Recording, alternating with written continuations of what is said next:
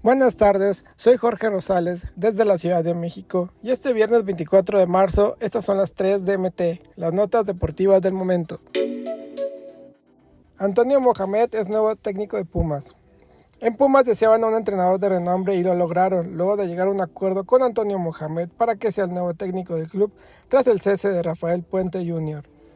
Una fuente confiable detalló a medio tiempo que el turco firmará por dos años y se espera su llegada a la Ciudad de México el próximo lunes 27 de marzo para firmar su contrato.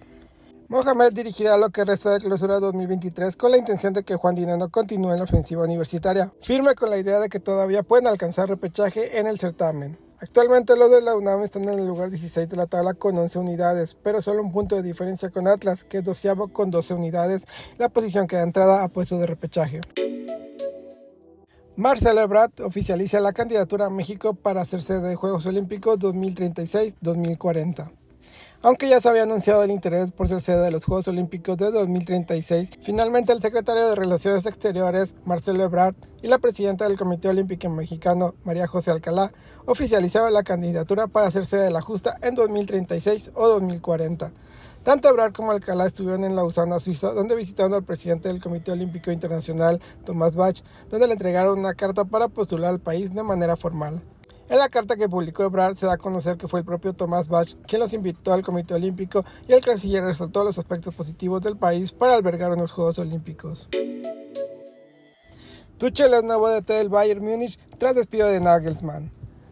El Bayern Múnich oficializó este viernes la ruptura con su entrenador Julian Nagelsmann y su reemplazo por Thomas Tuchel con un contrato hasta junio de 2025 antes de la crucial recta final de la temporada 2022-2023.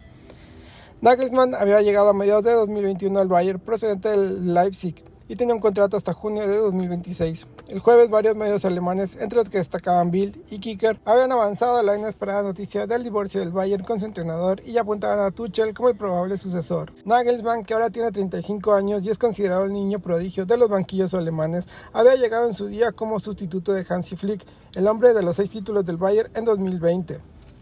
Estas fueron las tres DMT.